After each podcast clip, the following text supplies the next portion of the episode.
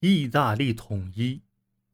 一八四八年，革命被镇压后，意大利的自由主义者和民族主义者似乎都退缩了，既有秩序赢得了胜利，革命者希望意大利建国的梦想破灭。但是，二十二年之后，意大利人在邻国的帮助下实现了建国的梦想。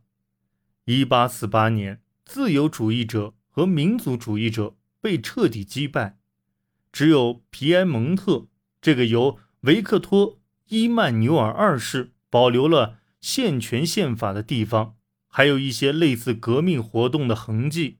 不过，有迹象表明，复辟的政权。摇摇欲坠，再加上对意大利民族主义抱有深切同情的拿破仑三世在法国的崛起，让意大利看到了更美好的前景。一系列因素的结合将改变意大利半岛上民族主义的命运。在民族主义运动的压力下，朝着单一民族国家发展的方向得以形成，并日渐明确。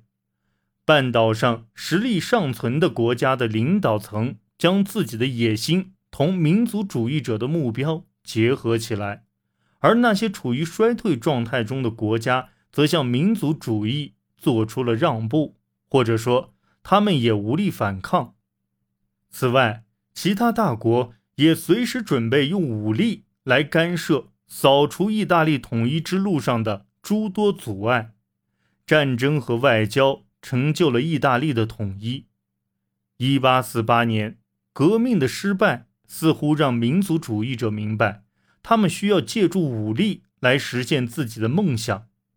意大利所有民族主义者的希望开始汇聚到一起，无论是主张共和的、自由的、联邦制的，亦或是主张民主的，都将希望寄托在唯一一个自由独立的意大利王国。皮埃蒙特身上，文森佐·乔贝蒂宣布放弃建立教皇统治下的联邦，丹尼尔·马宁也放弃了建立联邦共和国的梦想，甚至朱塞佩·加里波蒂这位1848年的英雄，也将维克托·伊曼纽尔二世视为最有可能成为意大利未来国王的人。在意大利统一的过程中，民族主义的内涵也发生了一些明显的变化。1848年至1849年革命失败后，民族主义者变得更加现实。在追求意大利统一的过程中，随着皮埃蒙特的领导地位越来越得到认可，地方性和意识形态的分歧被暂时搁置。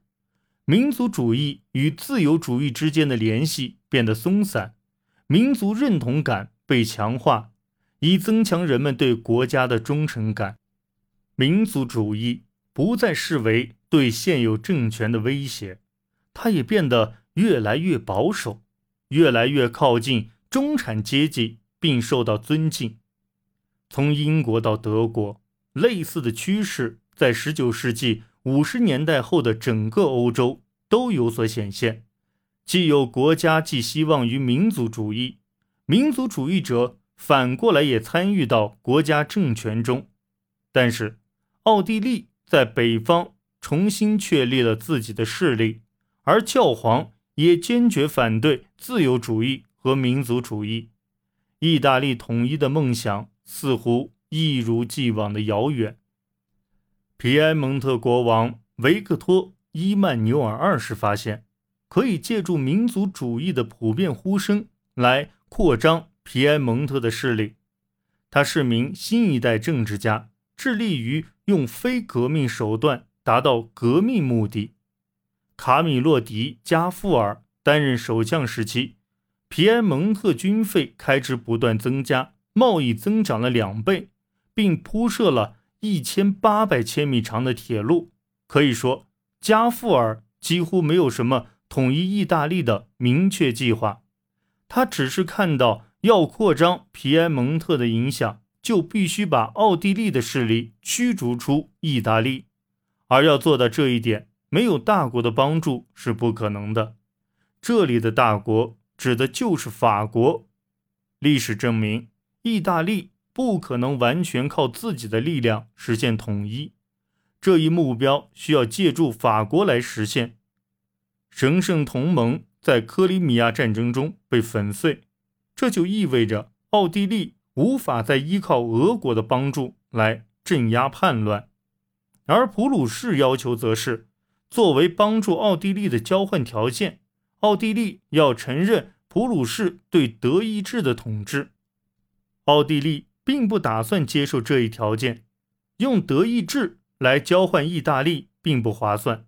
不过，他最终两者都没有得到。英国同样不会干预。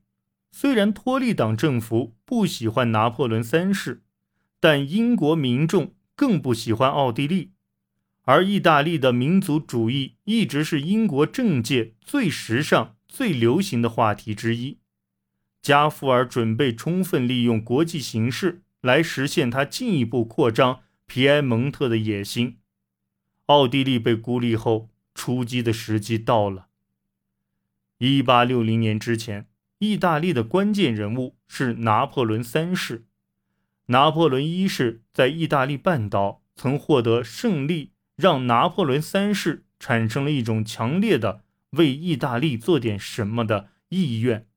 他认为，如果他可以在意大利推翻维也纳协定，或许不必赤诸革命战争，该协定便会在整个欧洲崩溃。一八五八年，一位名叫费利切·奥尔西尼的意大利民族主义者试图刺杀拿破仑三世。在接受审判时，奥尔西尼请求拿破仑三世帮助他的祖国。虽然奥尔西尼最终被处决，但拿破仑三世确实回应了他的请求，于1858年与加富尔秘密签订了普诺姆比尔协议。双方一致认为，必须在意大利对奥地利挑起战争。然而，挑起战争却并不是件容易的事。不过，法国还是同意在皮埃蒙特的帮助下，将衰弱的奥地利驱逐出伦巴第和威尼西亚，并以取得萨伏伊和尼斯作为回报。法国希望让一个依附于法国的脆弱的意大利王国取代奥地利在意大利的影响。拿破仑三世的意图是在驱逐奥地利后，帮助皮埃蒙特。在意大利北部建立王国，同时也在中部建立一个受法国庇护的王国，并确保教皇对意大利的领导权。法国军队成为意大利统一进程中不可或缺的一部分。